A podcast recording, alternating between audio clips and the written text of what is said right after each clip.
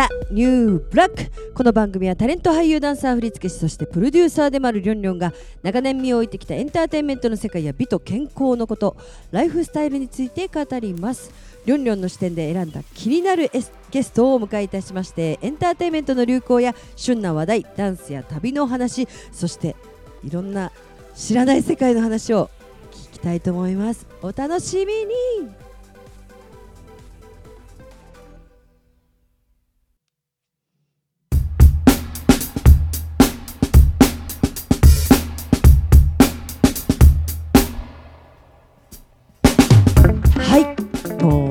11月にもなりましてですねあの、天皇のパレードとかも終わって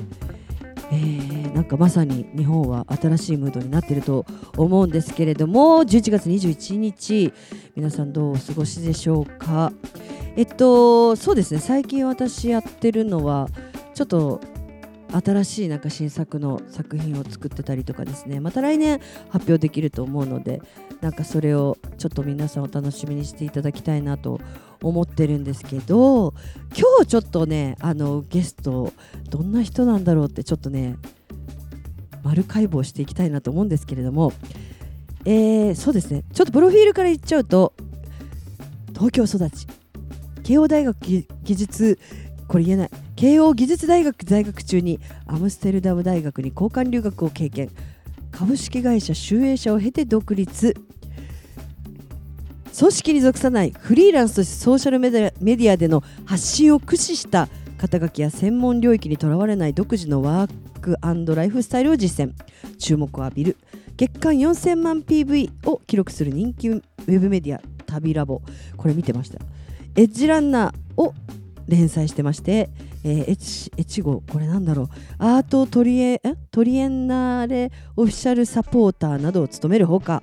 商品企画大学講師コメンテーター広告イベント出演など幅広く活動これまで世界50カ国以上を旅した経験を生かし海外取材内閣府世界青年の船ファシリテーターピースボート水先案内人なども行う。TBS 系列情熱大陸出たい。NHKE テレ日本のジレンマなどメディア出演多数著書に20代のうちにやりたいこと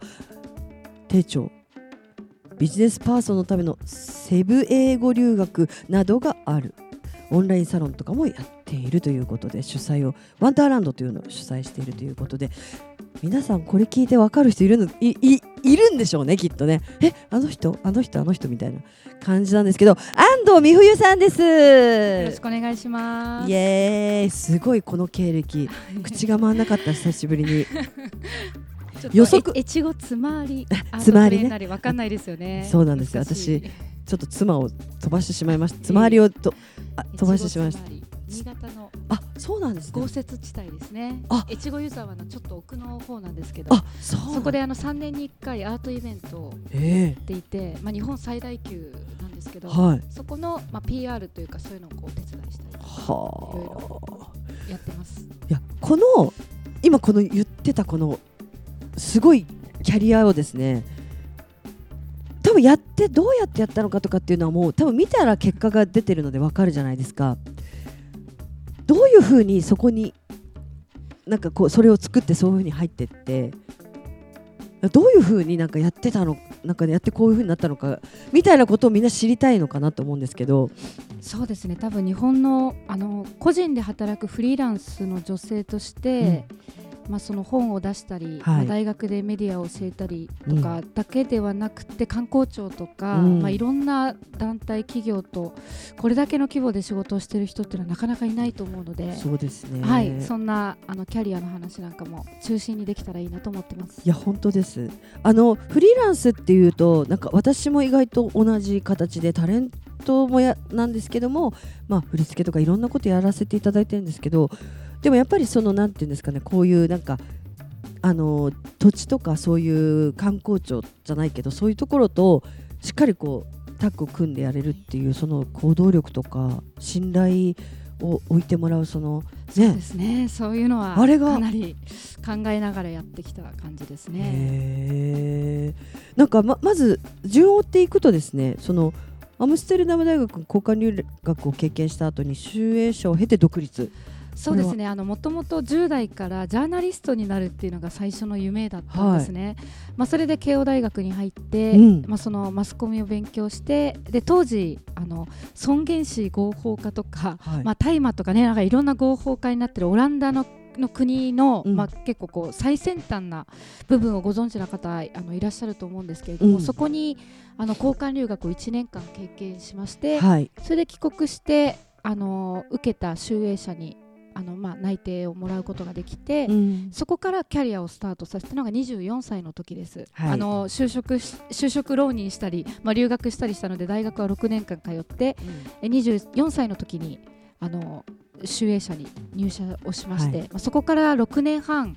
あの会社員の OL として、うん、まあ、そこでキャリアを積んでちょうど30歳の時に、うん、あの独立をして、はい、まあ、現在に至ります。もう9年目になります。へえすごいですね。集英社ではど中では？はい。あの私はとても珍しい営業志望で、あの大体こう編集志望の人がほとんどだと思うんですけれども、はい、まあ、もうあのオランダに留学をしたっていう経歴からも分かるように、うん、多分、あのものすごいこうマイノリティをあの突き進む方のあのタイプでみんなが編集だろうアメリカだろうってなったら私はオランダだなとかみんなが編集だろうって言ったらじゃあ私は営業部でトップを取るぞみたいな 気持ちがあってそこで最初に配属されたのが広告部というところで。あのセブンティーンというティーン誌の広告の担当になったのが最初です。で当時あの木村カエラさんとか、うんうんあと北川景子さん、はい、榮倉奈々さんの三強の,、あの時代で、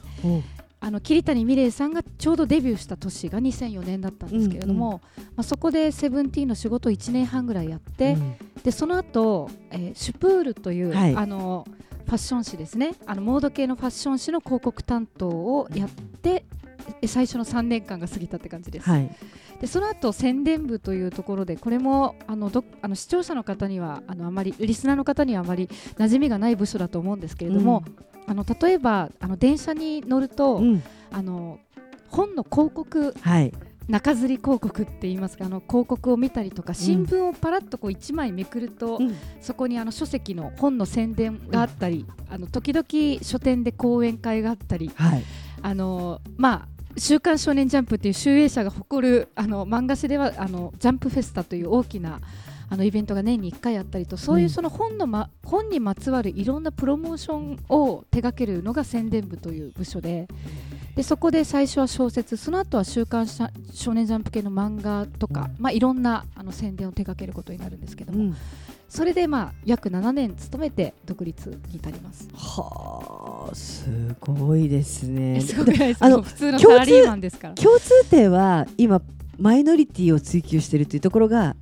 すごく一緒嬉しいっていうかなんかそこでなんかみゆゆうちゃんと最初に会った時になんか好きかもって思ったのかも。あの私りょんりょんさんのことあの存じてたんですよ。知ってたんですそうなんですあのもともともう振付師として、はあ、あのすごく人気がある方なのはあのななぜかというと私自身は音楽とかあのすごくあの疎いんですけども、うん、あの自分の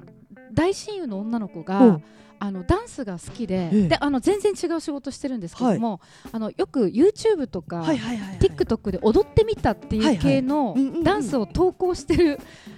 なんですかねこう副業ユーチューバーみたいな友人がいて、うん、で彼女からりょんりょんさんの話よく聞いてたんですよ。えー、あていうかいろんな、うん、そのそういうこう業界の人の話を聞いていて知ってました。あそうですか。嬉しい。でなんかすごくそのあのりょんりょんさんのこうご経歴とか経験見ていて、まあ、私はそのまたメディア畑で全然違う分野なんですけど似てるなと思うのがその仕事っていうのは自己表現だっていうところが似てるんじゃないかなと思ってます、うん、確かに。タレントさんって結局そうですよね、うんうんうん、自分自身が表現者であり、うん、まあ、表現活動の一つとして仕事があると思うんですけど、はい、その仕事は別に一つに限定する必要はなくて、うん、やりたい時にやりたいと心の底から思うことを自分の能力の限り目いっぱいやることが自分は仕事だと思っているので、うんはい、もう職業は安藤美冬だということを常々思って生きている。いいですね。りょんりょんさんはもうその先駆者私よりも先輩だなと思って。ただ私がそこで弱いのは弱かったのは最近いやとか言えるんですけど前だったらなんで振付師さんなのに何々やってんですかって言うとなんかいじじとムカついてるっていうななんでみたいな感じででもそれははっきりといやあ職業は安藤美冬ですって言えるのは今日ちょっといただきました。いやもうこれをあの情熱大陸で発言した時はものすごいあの いろいろななんですか物議を醸したんですけど、うん、私としてはもうそれが揺るぎない自分の確信であちなみにこれはオリジナルの言葉ではなくて、はい、あの寺山修司さんの言葉をあの丸パクリしただけです。職業寺山修司をパクっただけです。なるほど。いやでもなんかそこの3番目入ろうかなみたいなでもいやかっこいいじゃないですか。でも羨ましいのがなんか情熱大陸とかも出てみたいなって思いながらなかなかいいなと思いながら大好きで見てたんですけどでもなんか先になんかやっぱりやややられてるということでやっぱりなんか時代をちゃんとなんだろう掴んでると言ったら変ですけどあのその旅ラボも見てましたし、はい、しかも私なんかちゃんとブックマークに入れてましたからね。おすごい。なんかおしゃれな感 じっていうか、ねはい、なんか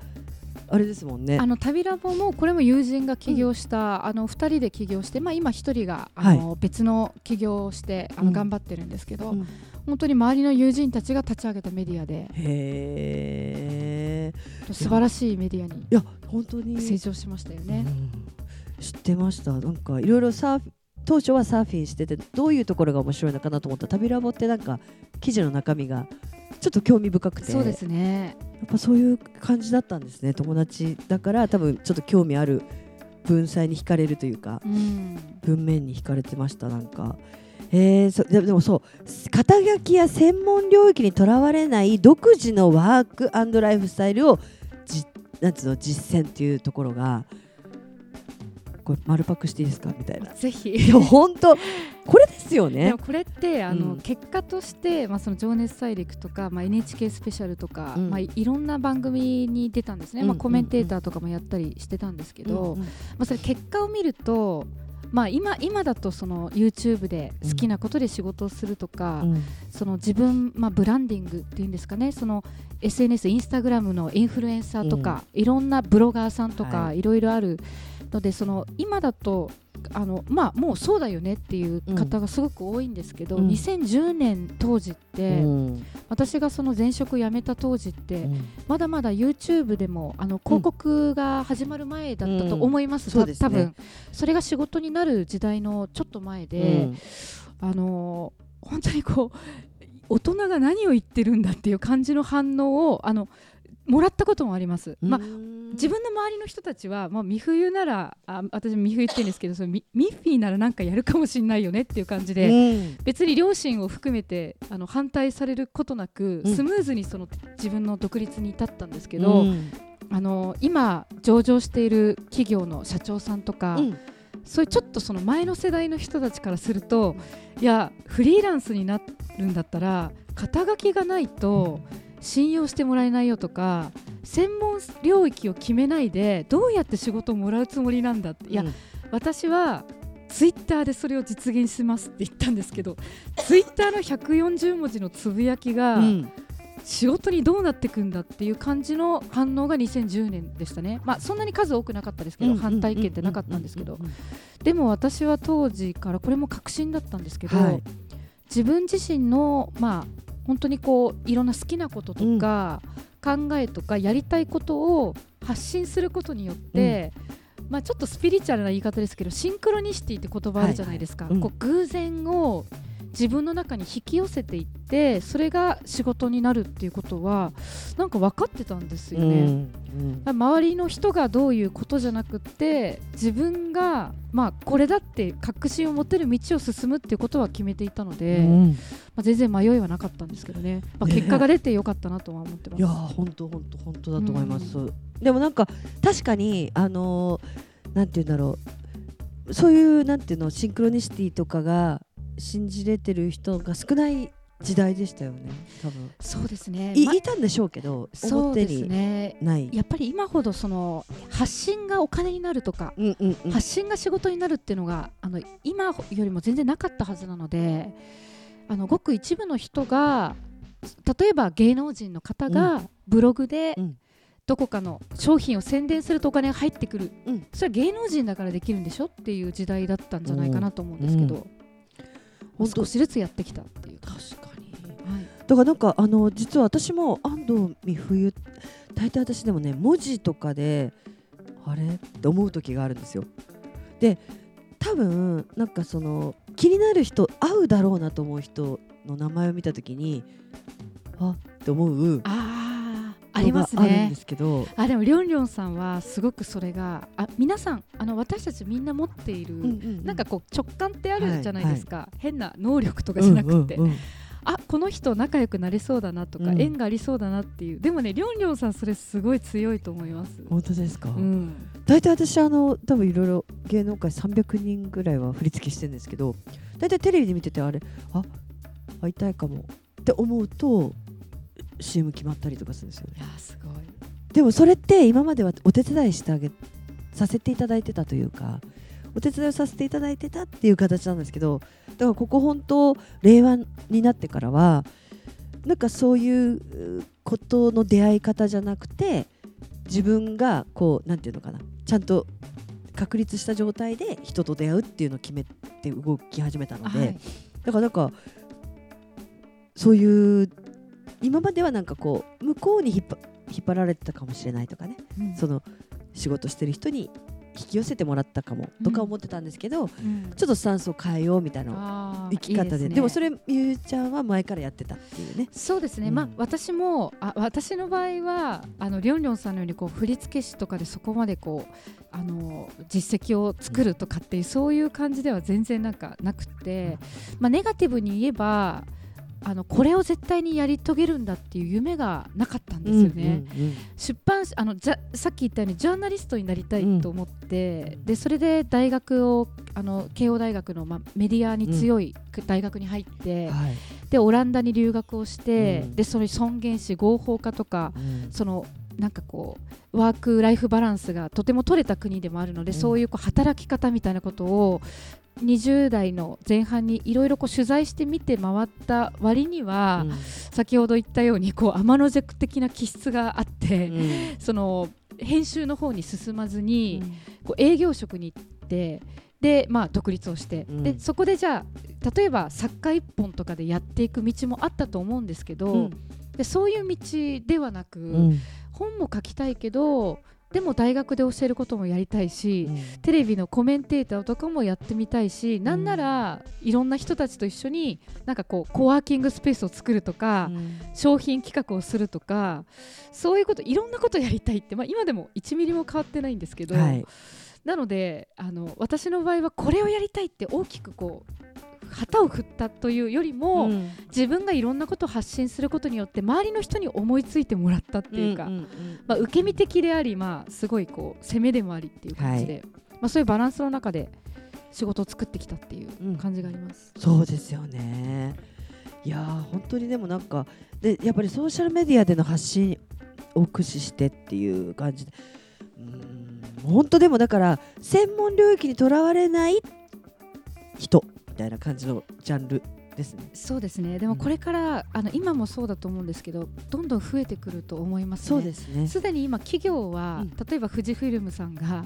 そのカメラ事業だけじゃなくて、うん、この数年前に化粧品事業に乗り出してったとか、まあいろいろ今ファッションのこうブランドさんがホテルを作ったりとか、ね、無印良品とか、でそんな風にその企業だったらこう多角的に経営をしていくって、うん、生き残っていくためにもあのあるじゃないですか、うん、でも個人も同じで、うん、まあ、あまり生き残るための戦略っていうと面白くなくなっちゃうんで、そうではなくて個人が自分の人生を充実させていくために、例えばえーやえー、自分のご飯のための仕事本業っていうのは会社員でもいいんです、うん、それがどんな仕事でもいいんですけどもあの振付師でもいいんですけど、うん、まずそのご飯を食べていくための仕事こうライスワークって呼んでいて、うんうんはい、それと同時に、まあ、同時並行にあのライフワークですね、うん、自分の人生を輝かせていくための仕事っていうような感じで住み分けて複数の仕事を持っていくっていうのはすごくその個人の人生がより充実していく道の一つなんじゃないかなって私は思ってるので本当そうだとまあ、その実践者ではありたいなとは思ってるんですけど、うん、いや本当そうだと思います。だから、あの全然そうなんですね。規制概念とかそういうのにとらわれたくないっていう思いから私もずっといたんですけどなんでって言われるたびにん？ってそこまで言えなかったんですけどまさに全部言ってもらったって感じですね今日。ありがとうございます。そうそういうことなんですよね。そうなんです、うん、だから表現者としてのあの根っこはつながってるはずなんですよ。いろんな仕事をやっていても。うんうん、だから何やったっていいじゃんっていうのもありますよね。私はそう思ってます。うん、本当本当。だからでもね今まで私ちょっと思ってたのが、なんかそういうこと言われてなんかやってるんだけど、今一歩外にできれない分野もあったんですよ私の中で。なんかそれを止めてる何かがあるところも分野的にはあって、それなんかちょっとそういうのになんかそう思われるんじゃないかみたいな恐怖があったのかなと思うんですけどここ最近は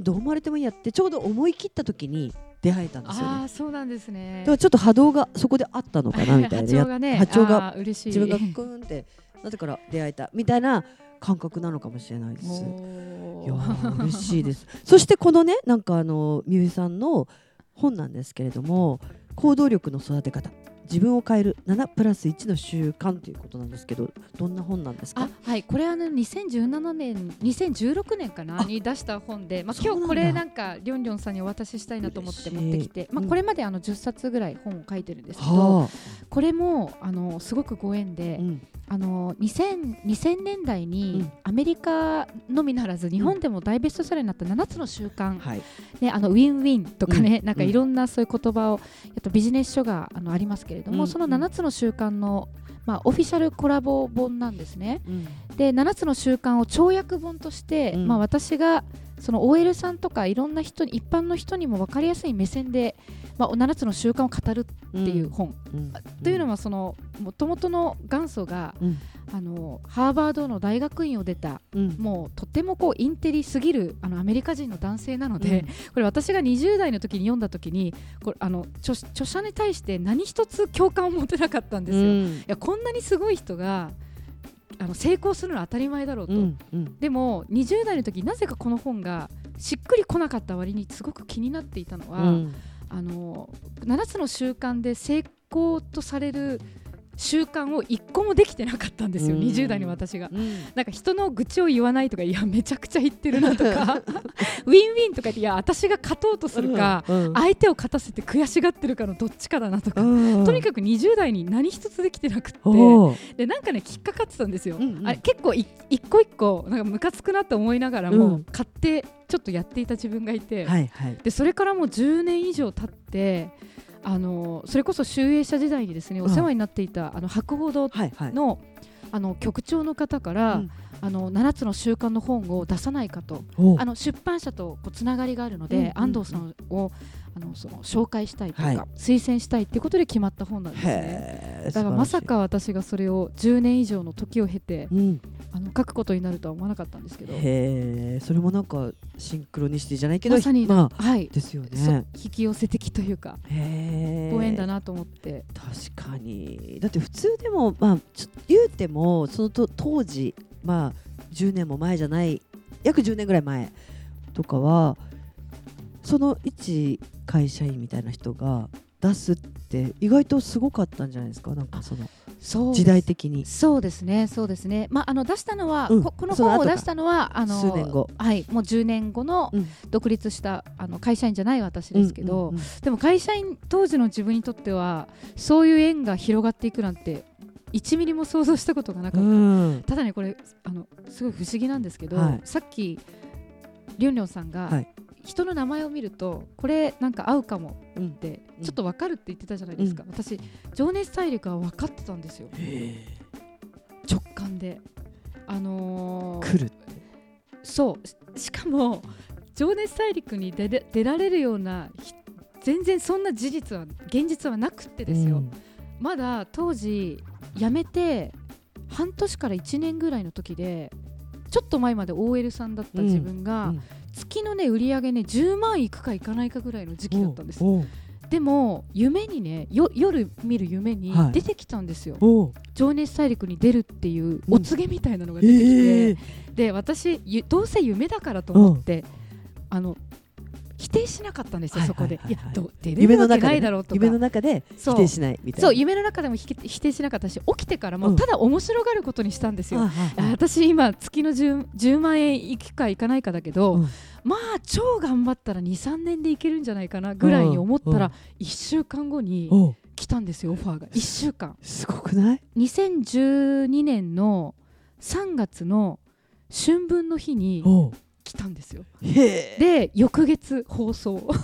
早っ。もう多分ね史上最速スピードなんじゃないですかね。それどれぐらい密着されたんですか？2週間。へえ。であのオファーが来て3週間後には放映。つまりちょうど夢に出てきた1か月後に放映。へえ。最速じゃないですかそのでもそれも不思議じゃないですか、うん。私もこうやって語っていてなんか自分の話じゃないみたいなんですけど、当時はあ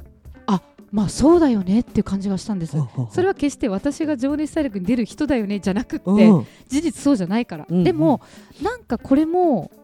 なんですかね神様のおぼし飯というか、うん。ご縁なのかなって受け入れてる自分がいたんですよね。確かに。まあ、それが大反響を呼んで SNS のフォロワーさんが24分間の放送の間に2万4000人は増えて猛スピードでツイッターのリプライを送っても6時間かかったりあ。の Facebook のですね友達申請が一気に来すぎてパンクしちゃって星マークになったんですよ。あの例えば100人とかこうお赤く100とか出るじゃないですか、はいはいはい申請数、はいはい。あれが星ってなったんですすごい。来すぎて。何万と来て。はそれが2012年の4月15日で。反響すごいですね。すごかったです。あのその番組の中であの岡本太郎さんのうんうんうん「自分の中に毒を持て」っていう文庫本を紹介したんです、はいはい。私はこれで会社を辞めましたっていう、うんうん。すごいキャッチーな言葉とともに。そしたらアマゾンの総合1位が72時間。おう。1位えー。その本が。自分の本だったらね印税入ってきたんですけど。でも嬉しかったです。恩返しできたみたいな気持ちになって。確かに。岡本太郎さんに。確かに。なんか私も好きだからありがとうございますみたいな謎の今お礼を言ってみたんですけど。でもすごい。でその時にねこれがああったらそうですね。そのその年の秋に処女作が出たんですけ出どまあでもそういう感じでねすごくその不思議なシンクロニシティというかご縁になんか導かれてった30代でしたね。でもそれって小さい時からなかったですか、うん。急に芽生えてないですよね、うん、あったのかもしれない。なんかありました？エピソードあるんじゃないですか？なんか。あありますね、うん。あのそれこそ集英社に入社する時に、エントリーシートを見てこううん。A46 枚のうん。印刷して当時はねはい。これあ私ここ受かるって分かったんですよ、うん。でも、現実はどうかっていうと、内定取りまくった人じゃなくて、うん。80社落ち続けてたんですえよ、ー、現実。80私社、ねすごいショックでした。うん。一応ねいい大学いてえどうやって？留学もしてるのに、うん。あの落ち続けたんですよ見事に。ちょっとドラマのようだしかもね、情けないんですけど、うん。筆記試験で結構落ちたりとかして情けなすぎるあの数学が私非常に苦手なんですけど、すうん。あの数学の試験で落ちたりとか。入社試験で数学とかあるんですか？ああのね入社試験、なんですかねあの P えなんとか P なんとか試験ってあるんですよ、FBI じゃ、うん FBI じゃなくて、はい。なんかそれのうん。適正試験で落ち続けて、ええ。まあ、数学だけじゃないでしょうね。でその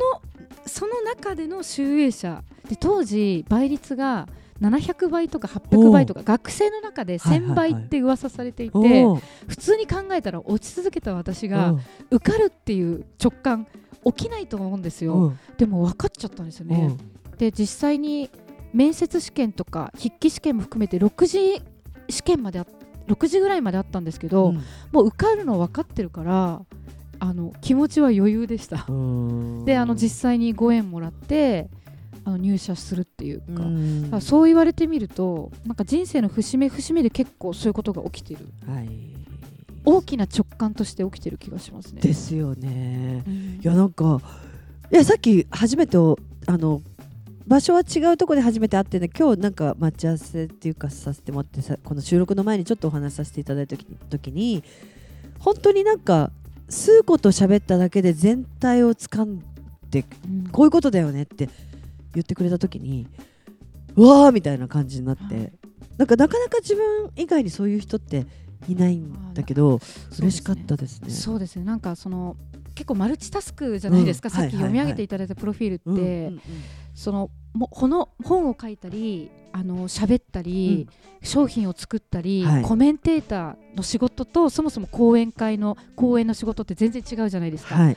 そういうことも、ま、すごいマルチタスクが同時になんかできるんですよね。でもそれは、あの才能のだと思ってますそれそれ才能というのは自分がすごいって意味じゃなくて、うん、自分の得意分野だと思うんですよ。その代わり1個のことをずっとやるのが本当にできなくて落ち着きないですね。まあ一つのことをずっとやるっていうのはもうこれからも難しいと思う。うん、なので、うん、さっきのワークスタイルを、うん、まあ、ちょっとかっこよく言うと、うん、本当に専門領域にとらわれない肩書きと専門領域にとらわれないワークスタイルで SNS の発信を使ってっていう、うん、でもそれは私のコンプレックスの克服法でもあって一つのことをやっぱり極めることが集中力も持たないと思うし、飽きちゃうんだと思うんですよ。でもまるで岡本太郎さんもそんな性格だったらしいんですけど一つの絵をじっくりやるんじゃなくて 何枚かの絵を同時進行で、うん、A の絵絵に飽きたら B の絵を描いて C の絵を描いて全部ほっぽり出してやる。私は多分そういう感じなので脳の使い方があの点と点が瞬間につながるんですよね。だだいたい1ってもらえるとあの外すこともあるでしょうけど大体10100は分かります。そうですね、はい、そういうなんか脳だったと思うんです、確かに。ちなみにでも、うん、まさにすごいと思うんですけど似てるんですよ、うん、こうそういうワークスタイルの人はそう。ですよやっぱり。しかもなんか本当にちょっとちょっとちょっとってドーってつながるっていう。そうそうそうそうそうそう。だから私たちに向いてる働き方を自分がやってるっていうそれだけのことなんですよね。そうですよねで私、うん、家の中でも、うん、例えば A をやろうと思って途中でやろうと完成する前に B をやりでも A はやらなきゃっていう宿題がありつつ B やりでも C もやりって言ってだんだんでまた A やって B やって C やってってかいう部屋の過ごし方してます。うんだから興味を向いたことにパッパパッパ動いてます、ね、そう。でそれは、うん、あの例えばじゃあ ABC が全部中途半端だとあれあの気分よくないじゃないですか、うん、人にも迷惑かかっちゃうし、うん、でもそうじゃなくって ABC っていうのをその瞬間そのその瞬間に一番情熱が傾けるものをやる、岡本太郎さんもそういう絵の描き方ということらしいんですよ。A に飽きたら B に移る。B に飽きたら C に移るってことは、ABC どれも一番ワクワクするときにその絵に向き合ってるっていうことなんで、うん。うん、完成の絵は100%の情熱の賜物ですよね塊、ね、だからそれはあの全然いいことで。そうで嬉しなんか嬉しい、ね、そうそういうことそれは自分のやっぱり脳の使い方に合っているそうなんです、っていうこと。だから自分を知るっていうのはすごく大事でこういうその本を読んでくださったりする人も、うん、あの私安藤さんのような働き方やってみたいっておっしゃってくれる人いるんですけれども、うん、あの私からすると一つのことを突き詰めていく人はそれは素晴らしい才能だし、うん、あのなんであれあの自分に合ったやり方をあの選んでいくためにまず自分を知ることっていうの。そうですね。本当そう思いますね。いやでもあともう一つ聞きたいのはと言っても最近安藤さん SNS やめましたよねっていう話ですよね。はい。そこはなんでですかね？あのー、2010年の1月に始めて、うん、ツイッターと、えー、まずフェイスブック、うん、あブログも同じ頃ですね。はい、でインスタグラムがやっぱ日本で流行ったのが少し遅かったので、うん、2015年ぐらいだったと思うんですけど、まあ、やって4つやってたんですよ。でもねもうね2017年ぐらいでなんか違うなって感じ始めちゃったんですよね。うん、でまあやっぱり SNS で嫌に嫌な目にあったからですかってよく聞かれるんですけどあの変なリプライもらうとかね、うん、そそれもあるかもしれない。一つには。そんな綺麗な話はなくって、うん、そういうのも嫌だなっていうのもあったかもしれないんだけど決定的だったのはもう SNS のない世界に行こうってふっと思ったんですよ。うん、それが2017年でただやっぱりインフルエンサーとしても、まあ、著者としても、まあ、フリーランスでいろんな仕事をやるものにしても、まあ、合計で10万人ぐらいフォロワーさんがいてくださったんですけれども、うん、その読んでくれてる人のためにもまた企業とか私に仕事をオファーしてくれる人のためにその10万人がゼロになるっていうことは、私としても思いついちゃったもののこう踏ん切りをつけるのに2年かかったんですね、うん、2017年からそうですね1年半ぐらいかかったんですね、うん、でいややっぱりやめたら仕事来なくなるだろうなとか、うん、いや自分の本どうやって告知すればいいのとか、え自分の仕事をこれでもう来なくなるかもなって思ったんですよ、でも自分のまあ魂というか本当の本当の本心の部分はあの嫌だからやめるってこれあんまりハッピーじゃないけど、うん。うん、いや SNS がない世界があるぞって、うん、自分の中に選択肢として、すっごいワクワクしたんですよ。やってみようって、やりたかったんです。であの最初は土日だけやらないとか、うんうん、あの朝起きてすぐ SNS をやらないとか、うん、次にアプリを削除する。あのスマホからアプリを削除する、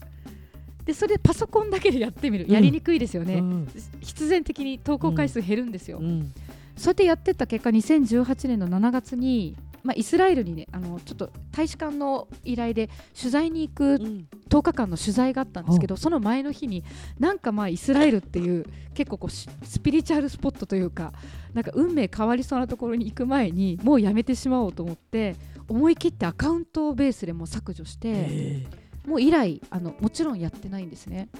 でねどうなったかっていうとこれがまた不思議な話なんですけど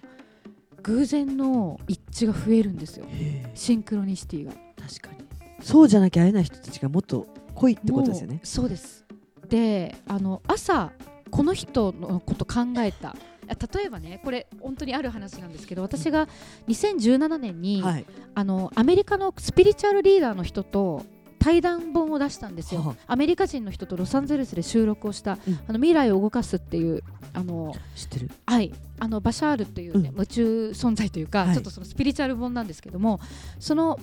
表紙を江戸椿さんというアートワーク、うん、江戸椿さんにアートワークを書いてもらったんですね、うん、書き下ろしで、イラストを描いてもらったんですよ。それは依頼したんですか？自分が好きで。それはね同じバシャールファンっていうことで。あなるほどなるほど。あのそのバシャールのメッセージに共感を持つ一人として、まあ、これもひょんな偶然で出会ってバシャールのその本が出るんですって言ったらじゃあ僕が表紙を書きますよって言ってくださってでそこから仕事が終わったんでしばらく会ってなかったんですけど今年の7月ぐらいにエドさんのことを久しぶりに思い出してどうしてるかなと思ったんです、うん、でその日とその翌日に江戸椿さんの話を友人としていてふっと思ったんですよ。これもしかしたら合うかもなって、うん、SNS やめてめちゃくちゃ研ぎ澄まされてるからさらに私が。そしたらね当時あの私あの渋谷区のある場所に住んでたんですけど渋谷区のある場所の中学校の温水プールに週3日通ってたんです。あの通ってるんです、通ってたんです、あの中学校のプール温水プール、はいはい、プールに行ったんですよ、えー、エドさんが。すごい。で聞いたんですよ。エドさんのことちょうど昨日今日話してて、うん、会うかなと思ったら午後に会ったんですよ。午前中に思ったら午後に会って。そしたら2年ぶりにふっと彼も彼で中学校のプールに泳ぎに来たんですって2年ぶりに。でこうこういうことがつながるの。もうそんなことが頻発しますね。友達にシンガポールか香港で講演会やりたいんだよねって言った瞬間に、うん、瞬間にですよ。シンガポール講演会の依頼が来て10月1日10月5日にシンガポールで講演会してきたんですけどそんな感じです毎日。あ。の「バチェラー2」の「バチェラー気になる」と思って、うん、深夜の2時半に親伊豆凛太郎さんっていうんですけど、うん、調べまくってたんですよ、あんまりね SNS と同時にネット使わないんですけど、うん、なんかすごい気になって深夜の2時半にむくっと起きて、うん、そしたら翌々日翌日の11時3分、昼のトレンダーズって会社から、トークショーやりませんか？バチェバチェラー2の親伊豆凛太郎さんと。すごくない？これがあの今月の29日にあ。のあります。なるほど。もしまだチケットがあったらぜひあの検索していらしてください。安藤美冬親伊豆凛太郎で。あ皆さんぜひちょっと行ってみましょう。なんか1000円でなんかあの企業さんの主催なので1000円の懇親会費だけで参加できるそうなんで。すごい。そういうことが毎日のように頻発するんですよね。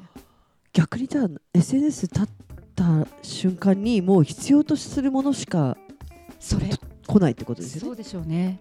もちろんその SNS をやめやめましょうって話じゃないんですよ、うん、あのリスナーの皆さんなら分かってくださると思うんですけど、はい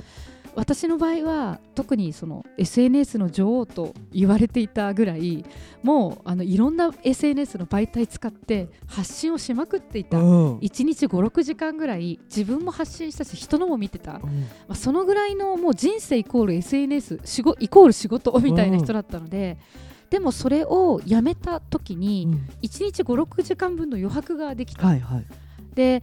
もちろんねあのもうこれもぶっちゃけますけど仕事減りました。あのー、10万人のフォロワーさんがいなくなった時にまずインフルエンサーじゃなくなるわけであの商品宣伝もできない、うん、それであのそういう仕事はまずあの来る時もあったんだけど、うん、まずそれを状況分かってない方でもうまずなくなりました、うん、で、えっと、いろんなオファーも減ったんです。確かに減ったんです、まあ、でも自分で決めたことなので全然そこに迷いも葛藤もなかったんですけども、うん、でもその代わりさっき言ったように余白部分にいろんな必要な情報とかご縁がリアルのこういうつながりとしてバンバンやってくるようになって、うん、まあね、ノイズと言ったら失礼なんですけど SNS ってノイズでもありますよね。確かに、うん、人のこと気になっちゃったり、うん、なんかその自分が落ち込んでる時に人の見るとちょっとへこんじゃったりとか、そういう感情に揺さばれたりとか、はい、でそういうことのそういうノイズとしての SNS が自分の人生からなくなったことで自分のその目的により集中できるようになったせいかどんどんいろんなことが始まってきたんですね。それがちょうど今年ですね。へえ、面白い。すごい面白いなと思って。いやでもすごいいいですよね。まだからもうマイノリティに行くみたいなマイノリティに行っちゃいました、ね、今ようやくみんななんか YouTube とかいろいろ本当や遅れてる人たちが今ドーって来てる時なんで、はいはい、ですくんでいなくなったんでしょうね。そうですね。でもまあこれ予言じゃないんですけど、うん、ここから3年から5年にかけて。離脱する人がかなり増えていくと思いますね。うん、そうですよね。まあその人のライフスタイルに応じて変わっていくんじゃないかなと思うんですけど。うん、そうですよね。なんかいやでも確かに私そうですよね。だから私でさえもあんまりやってるけどやってないみたいなところがあった中でも知ってましたからね。安藤美冬って名前がなんかそうですねネットのやってる人はまあ多分かなり知ってたんじゃないかなと思うんですけど。一日その発信し続けたって何について発信したんですか？いやもうそれもねもう語るとね、うん、本当に長いんですけど、うん、まあ、かいつまんで言うとあのまあこれリスナーの皆さんにも参考になるような話し方をあのあえてしますけど、はい、そのツイッターかブログか、うん、まあ、YouTube か、えー、インスタグラムかまあ、いろんな今発信方法がありますよね。発信の媒体が。でそれはまず自分に合うものを見つけることなんですね、うん、例えば文章を書くのがクックにならず、うん、得意な人はブログを書いた方がいいし、うん、そのそういうブログみたいな長文は苦手なんだけど毎日のいろんなこう思いつきっていうか私的なことというか思いつきをやできるよって人はツイッターが向いてると思いますし、まあ、拡散力なんでで、えっと、インスタグラムっていうのはやっぱりおしゃれなものとか美的センスに優れていたりとか、うん、まさにそういうお店をやってるとか何か絵で見せるものをやってる人なんかは、うん、インスタグラムがいいと思いますし YouTube だとお料理とかね、うん、そのなんか踊りとかもそうですよね、はいはい、それこそ動くものとかあとはしゃべるとかね、はい、そういったものに向いてるなと思うと YouTube を使うといいと思うんですね。まあ、それもまあ今ざっくりなんですけど、はい、で各そのえー、SNS にもいろんな特性があって、うん、ブログってストック型メディアなんですよ。あの積み上がっていくもの、ね、過去過去記事も検索されますよね、うん、りょんりょんさんのブログも検索される、うん、でも逆にツイッターって検索されるメディアではないですよね。あのハッシュタグっていう考え方ありますけど、はい、ツイッターそのものってじっくりその本あのつぶやきを見るっていうよりは、うん、なんとなくタイムラインに入ってくるもの、なので拡散型なんですよ、これリツイートしたりとかでやっぱりあの拡散されるじゃないですか、うん、だから自分の例えば、まあ、商品がある人だったら、うん、あの例えばこう講演会とか何でもいいです。料理教室とか、うん、自分のその売り何か売りたいものによって、あのしっかりブログで書いてあのまあツイート、うん、SN あのツイッターで拡散していくみたいなそういう使い分けが必要なんですね。で1日の投稿回数っていうのがめちゃくちゃ大事で、はあ、投稿する内容は大事です、はいはい、でも、まあ、それ後で喋るんですけど、うん、その前にあの投稿回数っていうのがすごい大事なんです。なんでかっていうとまあ、例えばなんですけどこういうあのりょんりょんさんと私も今喋り合ってるじゃないですか、りょんりょんさんが圧倒的に喋って、うん、私が何にも喋らなかったら、うん、ラジオとして面白くないですよね。はいはい、あのなんかまあ例えがあんまり良くないんですけど会会議とか合コンとか、うん、まあ何でもいいですわ。その自分の、その知ってもらうために、合コンでも自分の魅力を知ってもらうためには、ある程度喋ること大事ですよね。でね。でも喋りすぎたら、嫌われちゃうかもしれない、周りから、なのであの投稿っていうのは投稿しなさすぎも良くないんですけど、うん、投稿しすぎも良くないんですよ。で大体それが私がいろいろ分析をした結果、うん、まあ、たどり着いたのがツイッターは1日10回前後がベスト。でえブログは1日に1回もしくは3日に1回でもいいです。あのね1日に5回投稿して受けるのは海老蔵さんみたいな芸能人だけ。確かにで、えーと、と Facebook は1日に1回ですね。で大体投稿時間もあるんです。まああのまあ、簡単に言うと何か物を売りたい時っていうのは日曜日の夜の10時前後とか、まあ、いろんなゴールデンタイムがあるんですけど何をじゃあ自分が書けばいろんな人に見てもらえるかっていうと大体3つ絞ること、はい、例えば、えーと、りょんりょんさんだったら、うん、あのダンス。あとは本。例えばですけどダンス本旅、うん、とか。あと人によってはグルメ、うん、あとファッション。まる、うん、みたいな感じで、犬みたいな感じで、あのキーワードが1個だと、あのそこで何か強烈な個性を立てるっていうことは難しいんですけども、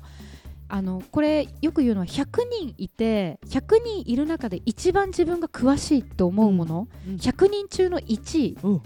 これを目指していくんですね。100人いたら私が一番1位になりなれるものっていうのを3つ探すと、うん、さっき言った3つ。そうすると100人100分の 1×100 分の 1×100 分の1は100万人分の1なんですよ。それはあの行動力の育て方にも書いていてこの本の中にも。自分が100万人中の1位になるにはっていう、まあ、うん、当時私が立てた戦略はまさにそれで、うん、100人いたら私の場合だったら、うん、本 SNS あとは、えーと、旅だったかな、確か、それを3つ立てて、そこを濃いめにやってみる。発信をしていくと覚えてもらいやすくなるっていう。確かにね。そう。そして自分の趣味の話じゃなくて、まあ、これそのなんだろうな10代の子、うん、10代の女の子とかだったらタレント的でいいんですけども、うん、やっぱり私は当時30代の女性でしたしあの普通に一般人なので、うん、情報を投稿するようにする、はいはい、例えば代官山のパンケーキ美味しかったです、うんうん、これはタレントさんなら OK、うん、料理のさんみたいな。でも一般の人だったら感想でしょ？ただのそれは、情報じゃないですよね。でも代官山のこのパンケーキはここがこだわりで平日の何時ぐらいだったら、並ばずに入れるよだったら情報じゃないですか。はあ、確かに。そうすると検索されたりフォローされやすくなるんですね。だから感想もあってもいい。あのあ情報ばっかりだとあざとすぎるし、うん、なんか硬すぎる、うん、でも中にちょっと役に立つようなほーってなるようなことを混ぜ込んでいったりするとどんどんその私の場合はフォロワーさんが増えていって、まあ、それが10万人ぐらいになっていったっていう、はあ、何日ぐらいで10万人になったんですか？ああの全部ごめんなさい。これ合わせてなんでツイッターで言うと、うん、ツイッターを2010年の1月に始めた時に、はい目標が東京ドームだったんです、東京ドームって5万5千人で、ぐらいじゃないですか、5万人ぐらいですよね、東京ドームいっぱいの人。人いっぱいにするって決めたんですよ、うん、で実際5万4千人で辞めたんですけど離脱したんですけど、それは、えっと、始めて最初の1年で3500人ぐらい。まあでもただの OL でしたから OL にしてはちょっとあのだいぶある方だったと思います、で、えー、翌年には1万人ぐらいになってましたね。1年半で1万人ぐらいでしたね。い。やすごい。そういう戦略を立てて戦略を立てて、はい。いやこれはもう本当口パカーンみたいな感じまあ、今今は多分そういうもう戦略とか、うん、もうそういうことは私は全然やらないと思うんですよ、うん、もう本当にこうワクワクする気持ちだけでやるんですけど、うん、ただまあワクワクする気持ちにプラスして、なんか読んでくれる人の目線に立って発信していくっていうのはすごく大事なんじゃないかな、そうですね。だからそういう形でいろいろなんていうんですかね。あの30代の女性のなんか若きリーダーみたいな感じで出てたし、ねね、対談とかもたくさん出てましたもんね。そうですね。対談も田原総一郎さんとか宮台真司さん勝間和代さんみたいな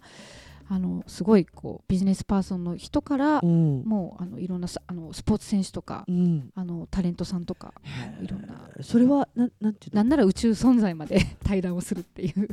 確かに。場所あるまで対談するっていう感じ。あの外国人もいましたし、いろんなそうですね。なんか見た見た気本当見た気がします。あの田原総一郎さんのやつとか見たと思います、はい、そうですね。本をあの一緒になんか出させてもらったりとかいろんなことを田原さんでもなんか話しててやっぱりなんて言うんだろうあの知性みたいな感じるもんね。ありがとうございます。なんかこうなんて言うんだろう。オタクとかじゃなくてなんかこうちょっとこう知性というかなんかすごいすいやいやいや。いい。オタクでも嬉しいですけどね。そうオタクっていうかさななんて言うんだろう。そう私たちも結構エンタメオタクなんでいやもう憧れます好きなことだけでやってるけどそれじゃなくてなんかこうどっちかというと外界ともちゃんとこうあいえいえコミュニケートしてるまあまあ知的かどうかは皆さんが判断することなんですけど、うん、やっぱりあの出版社にいた頃からずっと、うん、まあジャーナリストに、ね、なりたいっていうのがあったんで、はい、どうやったら人に伝わるかなっていうのは、うん、まあ今もずっと考えてます。いいですよね、でもいいですよね。分かっあまあ分かってもらうというか、そのうんそうですねその伝え方っていうのはすごい考えてます。そうですね。このなんかやっぱりそのなんていうのいろいろ人間関係だったりとかこういうなんていうのかな自分の人生についてのなんかこうなまあ本当ありとあらゆるこれ詰まってると思うんですよ。バランスよく。まあちょっと自己自己啓発的なあれですけどね。はい。でもやっぱりなんかこういう基盤っていうのはなんていうのももう小さい時からちょっと持ってるっていう感じなんですかね。なんかねあったみたいですね。うん。もう本当にまあいわゆるそのこうりょんりょんさんのようなこうアーティスト的な変わった、こいい意味でもちろんいい意味で個性としてっていう感じではなかったと思うんですよ。うん、そんなにこう何かこう、うん、そういう感じでは割と普通の子供だったんじゃないかなと思うんですけど、でもやっぱり 10, 10代の高校生ぐらいから自分の道っていうかをもうかなりはっきりと決めていて。うん自分はその何になるかは今も何でもいいと思ってる、別に、うん、でも絵画やっぱ世界中をま股にかけたりとか、うん、自分をそのなんか表現して生きるとか、うん、もうどうせ生まれてきたんだからせっかくそうです、ね、そこはもう自分を最大限にやるっていうのはもう16ぐらいの時には決めていて、まあ、ずっとだからまあ留学をするぞって決めたらもう留学もし、うん、まあ、出版社にも入り独立をしっていう感じでやってきた。へなんかいいですね。なんか本当でもだからまあ、自分を信じてると行動の積み重ねだけがあなたの人生を変えるって言ってるのがすごいなんかピッと見るとそうですね。まあ、また私がじゃあ今めちゃくちゃ行動依存かというか行動、が100%かっていうとこの3年前の本よりは、今は行動も大事なんだけども、うん、こうなんていうんですかね。自分を整えていくやっぱ自分との対話の方に結構置いてるんですけどあのねそうそう思い込む力は強いっていうことはよく言われます周りに。もう自分が絶対できるっていうのをなぜか思い込んでるんですよね。でもそれ自分がすごいとかじゃないんですよ。うん、むしろそれは、まあ、あんま思ってないと思います。もうだからすごいリアリティに本当に、うん、多分なんか未来から見てんでしょうね自分を。自分は見てる。どっちかというと。あそう未来未来未来がまず決定させてそうですよね。っていう感じがあります。確かに、うんうんうん、なんかそうそういう感じじゃないとなんかこう不安に思う人もいるだろうなって思う中に、未来から見れば大丈夫。だからこうだからみたいな、ね、なれるじゃないかなって。そう。これが本当に自分の本当にこう良かったなって思うところはこの思い込みの強さですね。うん。確かに。思い込んでイメージをしたまま動いてるからそれが行動っていうことになってるだけで。いや例えばね、うん、その自分が信じてた道なのに、うん、もし自分が私が私自身のことをもっと信じることができず、うん、あの周りの人に認めてもらいたいという気持ちで動いていたら、やっぱり肩書きを決めた方がいいよとか、あの専門領域を決めた方がいいよっていうことに、いちいち翻弄されて。多分ねできなかったと思うんですよ、うん、こういうワークスタイルを決めきれなかったと思うんですね。うん、で周りの人に合わせるためにやってたと思うんです。うん、でそのツイッターとかねやっぱりそういった発信をすると、まあ、あの中には批判的な意見もあるんですよやっぱり。でそれがにやっぱり立ち上がれなくなってたと思うんですね。でもやっぱり自分を信じてるしでも同時にやっぱりこう周りのあ本当この人の言う通りだなっていうこともすごいあったりとかして、うん、なんかそういうこうバランスみたいなものは自分を信じきってるからだと思うんですよ。そういう批判も受け止められるっていうか、うん、だだから多分今があるんだろうなって。うん。なんか前あんまりだからなかったですね。前前をずっと見てたっていう感じです、今もそうですね。そうですね、うん、いやでもなんか最大の最大の美羽ちゃんの中で今までのたった今の中での、うん、なんていうのかな。ちょっとこうへこんだりとか、うん、失敗したなみたいなエピソードってあるんですか、いやもうたくさんあるんですけどね、うん、なんだろうな。あの私、うん、当時アシスタントがいたんですよ。はい、いやあた例えばねその批判されたことに対するっていうのもあるんですけど、うん、それよりもねもっとね大事な自分の失敗だなって感じることは、あの当時私個人のフリーランスでありつつも、業務委託で、はいはい、あのえー、アシスタントでも固定給を払ってたんですけども、うん、アシスタントの男の子がいたり、えっと、いろんなその企画の部分とか、うん、あのえー、資料作成とかそういった部分を手伝ってくれるあとコミュニティ運営ですね、うんうんうん、たくさんそのなんかファンの方がいってたので。でそれをあのいろんなあの人たちにえお願いしてたんですよ、はい、で要はチームで56人ぐらいのチームで動いていたんですね、うん、最初の3年3年4年ぐらい、うんうん、ただその最初の3年4年っていうのが私が本当に人間的にすごく未熟で、うん、あの気持ちに余裕を持つ持てなかった時期でも重なるんですね、うん、20代、まあ、あの OL, OL というか、うん、その社会人をやって、うん、辞めてで1年ぐらいで先ほど申し上げたように「情熱大陸」に出て、うん、でその翌年にはその、まあ、なんか「笑っていいと思」とかそういう NHK スペシャルとかどんどん出ていって、うん、で自分がそこは夢じゃなかったから決して、テレビに出ることコメンテーターをやりたいと思ったことはあったけど、有名になることを目指してやってたわけじゃない、うん、でそこでねやっぱ戸惑いがあったんですよ、はい、ですごいねストレスがあったんですね。今だからこそ分かるんだけど、うん、当時はね死に物狂いだったから私ストレス受けてるなって思ってなかった。よく分かってなかったんだけど、うんうん、やっぱり毎日寝るたびに心臓がドキドキしたりとか今日は田原総一郎さんの対談がある。明日は勝間和代さんの対談がある、うん、で自分のまたマイルールとしてその人のことを結構調べ調べたり、うんうん、礼儀として、うん、礼儀として2冊以上本を読むとかっていろいろ課していたもんだから、そうすると睡眠時間もなくなっていく。でその道のプロの人たちと日々自分の連載に呼んで呼んで対談をするとか、うん、まあ、それこそ1000人規模の講演会に呼ばれてもう何十万というお金をいただいてそういう一つ一つの仕事をするとか1年前だったら考えられなかったようなことがたくさんあってでや